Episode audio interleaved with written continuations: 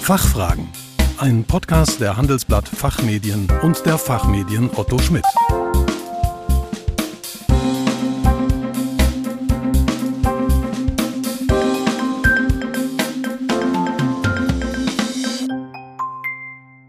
Herzlich willkommen bei den Fachfragen.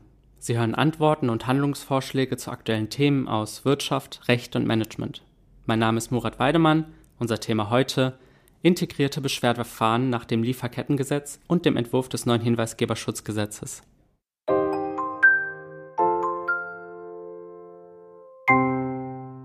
Das deutsche Recht kennt gegenwärtig keine allgemeine Verpflichtung von Unternehmen zur Einrichtung von Hinweisgebersystemen. Sie liegt vielmehr im pflichtgemäßen Ermessen der Geschäftsleiter. In der Praxis haben gleichwohl zahlreiche Unternehmen eine Whistleblower-Hotline bzw. eine Ombudsstelle etabliert. Diese freiwillige Eröffnung von Hinweisgeberplattformen wird alsbald der Vergangenheit angehören. Der Gesetzgeber verpflichtet Unternehmen künftig gleich doppelt zur Einrichtung von Meldesystemen. Im Jahr 2022 wird daher eine nie dagewesene Vielzahl von Gesellschaften entweder erstmals ein Hinweisgebersystem einrichten oder das bestehende System überprüfen und anpassen. Zum einen hat das Bundesjustizministerium am 13. April 2022 einen Referentenentwurf für ein Hinweisgeberschutzgesetz vorgelegt. Er dient der Umsetzung der EU-Whistleblower-Richtlinie, deren Umsetzungsfrist bereits im Dezember 2021 abgelaufen ist. Daher ist mit einem baldigen Inkrafttreten des Gesetzes zu rechnen. Der Gesetzesentwurf verpflichtet juristische Personen des privaten Sektors, die jeweils mindestens 50 Arbeitnehmer beschäftigen, interne Meldekanäle einzurichten oder mit externer Unterstützung zu unterhalten. Für juristische Personen mit unter 250 Arbeitnehmern ist diese Pflicht erst zum 17. Dezember 2023 umzusetzen. Zum anderen sind Unternehmen mit über 3000 Beschäftigten ab dem 1. Januar 2023 bzw. mit mehr als 1000 Beschäftigten ab dem 1. Januar 2024 nach dem Lieferketten-Sorgfaltspflichtengesetz verpflichtet, ein angemessenes internes Beschwerdeverfahren einzurichten. Dieses muss letztlich jedermann ermöglichen, nach dem Gesetz geschützte menschenrechtliche oder umweltbezogene Risiken oder Verletzungen hinzuweisen, die durch wirtschaftliches Handeln des Unternehmens selbst oder eines unmittelbaren oder mittelbaren Zulieferers entstanden sind. Auch der Vorschlag der Europäischen Kommission für eine Richtlinie über die Nachhaltigkeitspflichten von März 2022 enthält eine ähnliche Verpflichtung. Daher gibt es mehr als nur einen Grund, den Blick auf die neuen Pflichten für Unternehmen im Zusammenhang mit Beschwerdeverfahren zu richten. Frau Rechtsanwältin Dr. Lüneborg ist als Partnerin in der Rechtsanwaltssozietät SZA Schilling, Zutt und Anschütz in Frankfurt tätig und Mitglied der Practice Group Aktienrecht und Compliance. Sie ist Mitautorin des Kommentars zum deutschen Lieferketten-Schutzgesetzes, der diesen Sommer erscheint. Sie kommentiert darin unter anderem die Vorschriften zur Einrichtung eines Beschwerdeverfahrens. Ja, guten Morgen und herzlich willkommen, Frau Dr. Lüneborg. Guten Morgen, Herr Weidemann. Vielen Dank. Die EU-Hinweisgeberrichtlinie bzw. das deutsche Umsetzungsgesetz ist in der öffentlichen Diskussion ein Begriff. Gleiches gilt für das Lieferketten-Sorgfaltspflichtengesetz, wenngleich eher weniger für die darin enthaltenen Verpflichtungen zur Einrichtung eines Beschwerdeverfahrens. Für Unternehmen mit mehr als 1000 Beschäftigten dürfte einer der Kernfragen sein, können diese Unternehmen die Vorgaben beider Gesetze in einem Hinweisgebersystem erfüllen oder benötigen sie künftig zwei Meldekanäle?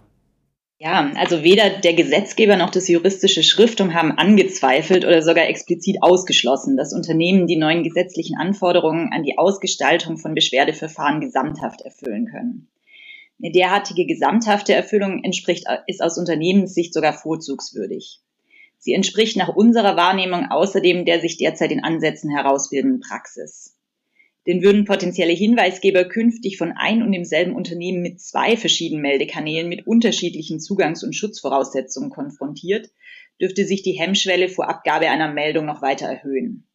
Beide Gesetze enthalten außerdem zahlreiche im Wesentlichen parallel, parallele formale Vorgaben, zum Beispiel Zurückmeldungen und Gesprächsangeboten an den Hinweisgeber, zur Wahrnehmung der Vertraulichkeit, aber auch zum Hinweisgeberschutz. Die Erfüllung dieser Anforderungen lässt sich durch gewisses Feintuning auf einen gemeinsamen Nenner bringen. Die Vorhaltung von zwei separaten Meldekanälen würde dagegen den ohnehin bereits erhöhten organisatorischen und wirtschaftlichen Aufwand für die Unternehmen nochmals beträchtlich steigern.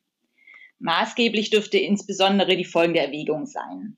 Das Hinweisgeberschutzgesetz sieht neben der Pflicht von Unternehmen zur Einrichtung interner Meldekanäle die Einrichtung externer Meldestellen beim Bundesamt für Justiz, der BaFin, dem Bundeskartellamt und so weiter vor.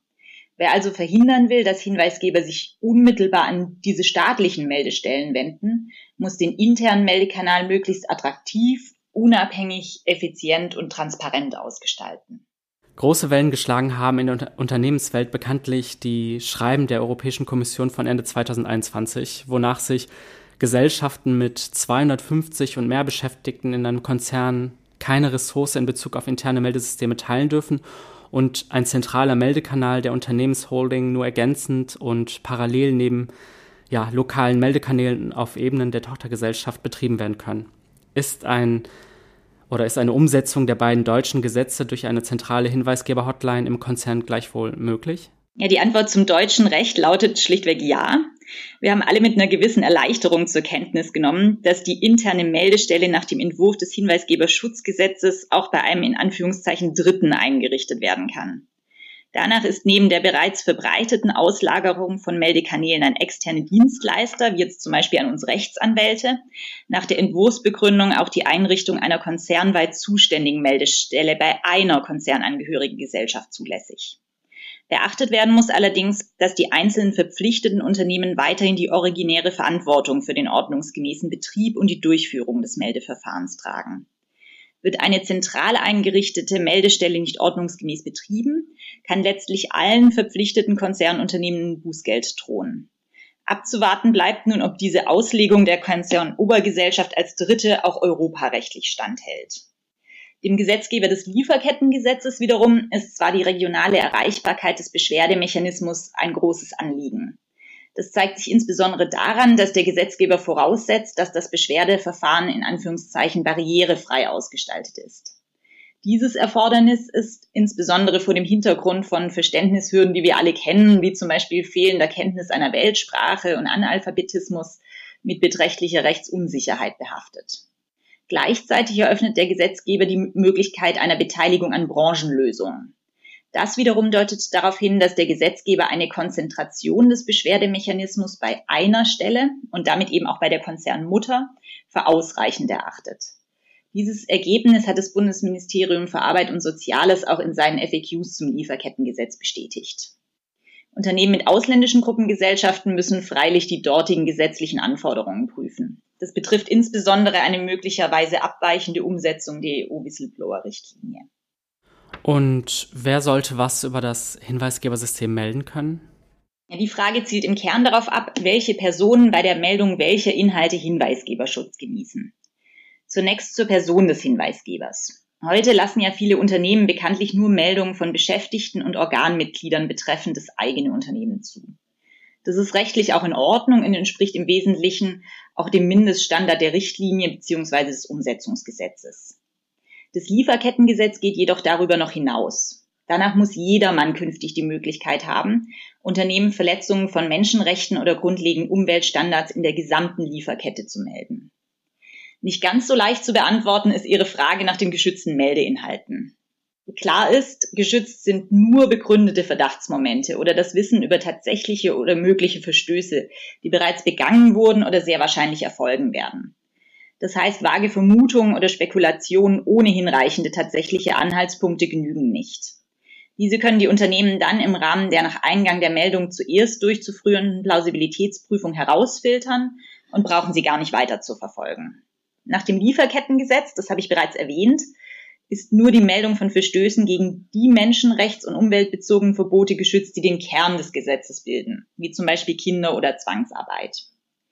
Nach dem Entwurf des Hinweisgeberschutzgesetzes wiederum werden Hinweisgeber geschützt, wenn sie schwerwiegende Verstöße, also insbesondere Verstöße gegen Strafvorschriften melden. Verstöße gegen Ordnungswidrigkeitsvorschriften lösen Hinweisgeberschutz nur aus, wenn sie dem Schutz bestimmter hochwertiger Rechtsgüter dienen. Darüber hinaus ist die Meldung von Verstößen hinsichtlich bestimmter enumerativ aufgelisteter Rechtsgebiete geschützt. Eindeutig geschützt sind damit zum Beispiel Meldungen in den Bereichen klassischer sogenannter ABC-Compliance, also zum Beispiel Korruption, Kartellrecht, Geldwäsche, die Bereiche, die wir alle kennen. Darüber hinaus kann im Einzelnen schwierig zu beurteilen sein, ob ein Verstoß eine vom Gesetz erfasste Rechtsvorschrift betrifft. Gerade für die juristischen Laien dürfte deswegen ohne rechtliche Beratung beispielsweise kaum problemlos einzuschätzen sein, ob ein verletzter Ordnungswidrigkeiten-Tatbestand einem der erfassten Schutzgüter dient. Wir empfehlen daher, zukünftig sowohl den Kreis der Beschwerdeberechtigten als auch der weiterverfolgten Meldeinhalte möglichst weit zu fassen. Dies entspricht ohnehin der Modellintegritätskultur von Unternehmen. Sie sollten daran interessiert sein, potenzielle Hinweise auf Non-Compliance möglichst frühzeitig und möglichst unmittelbar zu erhalten, um reaktionsfähig zu sein und um zu verhindern, dass sich die Hinweisgeber vorrangig an öffentliche Meldekanäle wenden. Die Geschäftsleiter könnten ohnehin bei Meidung eigener Haftung einen Hinweis auf zum Beispiel Korruption nicht unbeachtet lassen, nur weil der von einer Person stammt, die zum Beispiel nur zur geschützten Meldung von Menschenrechtsverstößen berechtigt wäre. Hm. Sollten anonyme Meldungen denn zugelassen werden? Ja, das Lieferkettengesetz adressiert das Thema gar nicht. Zahlreiche Verfahrensschritte, die Kenntnis der Identität des Hinweisgebers voraussetzen, wie zum Beispiel die Rückmelde- und die Dialogpflichten, können unter, Unternehmen bei Zulassung anonymer Meldungen jetzt eben nicht oder lediglich über ein geschütztes Online-Tool durchführen. Das heißt aber wiederum nicht, dass das Lieferkettengesetz in das Entscheidungsermessen der Unternehmen eingreift, anonyme Meldungen zuzulassen. Nach dem Entwurf des Hinweisgeberschutzgesetzes steht das Unternehmen dagegen ausdrücklich frei, ob sie die internen Meldekanäle auch für anonyme Meldungen öffnen. Die Vor- und Nachteile der Zulassung anonymer Meldungen sollten daher im Einzelfall gegeneinander abgewogen werden und, falls es einen solchen gibt, mit dem Betriebsrat abgestimmt werden. Klar ist, dass die Entgegennahme anonymer Meldungen die Attraktivität des internen Meldekanals steigern dürfte. Aber auch die Nachteile von anonymen Meldungen liegen natürlich auf der Hand. Ohne Kenntnis der Identität des Hinweisgebers können keine Maßnahmen zum Schutz gegen missbräuchliche Verwendung des internen Meldekanals und zum Schutz von zu Unrecht beschuldigten Personen ergriffen werden. In jedem Fall sollte deswegen gelten, Unternehmen müssen zu Unrecht Beschuldigte schützen, beispielsweise durch ein striktes Nein zu jeglicher Vorverurteilungs- und Vorwurfskultur. Was sind denn aus Unternehmerperspektive die ersten Schritte bei der Einrichtung bzw. Anpassung eines Beschwerdemechanismus ähm, an die neuen gesetzlichen Vorgaben? Also in dem ersten Schritt müssen Unternehmen eben die grundlegende Entscheidung treffen, ob sie den Meldekanal intern betreiben oder ihn auslagern wollen. An zweiter Stelle muss jedes Unternehmen für sich einen sinnvollen Kommunikationskanal und die Verfahrenssprachen bestimmen. Viele Unternehmen lassen ja gegenwärtig lediglich Meldungen per Post und oder E-Mail zu. Wir raten Unternehmen, dass sie eine Telefonhotline und je nach Unternehmensgröße eine webbasierte Lösung in Erwägung ziehen, da die Beschwerdeverfahren nach dem Lieferkettengesetz, wie schon erwähnt, barrierefrei ausgestaltet sein müssen. Deutsch und Englisch sind als Verfahrenssprachen natürlich gesetzt. Weitere sollten erwogen werden. Drittens müssen Unternehmen die Schlüsselkriterien beider Gesetze, wie zum Beispiel Hinweisgeberschutz und Vertraulichkeit, organisatorisch umsetzen. Sie dürfen dabei insbesondere die datenschutzrechtlichen Vorgaben und mitbestimmungsrechtliche Anforderungen auch nicht aus den Augen verlieren. Wir empfehlen Unternehmen, die Primär- und Letztzuständigkeit für die Entgegennahme und Prüfung der Meldungen, die vorgegebenen Abläufe, die Folgeentscheidungen sowie die Eskalations-, Dokumentations- und Berichtsmechanismen in einer internen Richtlinie festzulegen.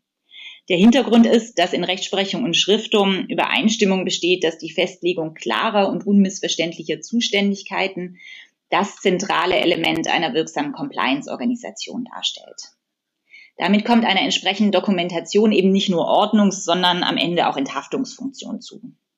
Zum anderen sollten den Case Managern die detaillierten Verfahrens- und Dokumentationsvorschriften beider Gesetze im Sinne einer klaren und eindeutigen Ablaufbeschreibung vor Augen geführt werden.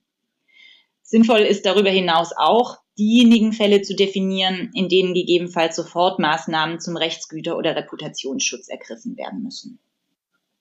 Des Weiteren machen beide Gesetze detaillierte Vorgaben zu den allgemeinen Erläuterungen, die potenziellen Hinweisgebern zur Verfügung zu stellen sind. Diese müssen Unternehmen natürlich umsetzen. Und schließlich sollten Unternehmen erwägen, Hinweise auf den Meldekanal in die allgemeine interne Compliance-Dokumentation, wie insbesondere in den Code of Conduct und das Compliance-Schulungsprogramm aufzunehmen. Ja, wir sind auch schon am Ende unseres Interviews. Frau Dr. Lüneburg, herzlichen Dank an dieser Stelle für Ihre Zeit. Sehr herzlichen Dank, Herr Weidemann, auch von meiner Seite. Wir freuen uns, wenn wir ab Sommer 2022 in dem neuen Geling und Ott weitere Praxishinweise zu Beschwerdemechanismen nach dem Lieferkettengesetz nachlesen können. Der Geling und Ott wird neben der Analyse und Kommentierung der neuen Gesetzesvorschriften auch zahlreiche Praxis- und Gestaltungshinweise geben. Den Link dazu haben wir wie immer in den Show Notes für Sie hinterlegt.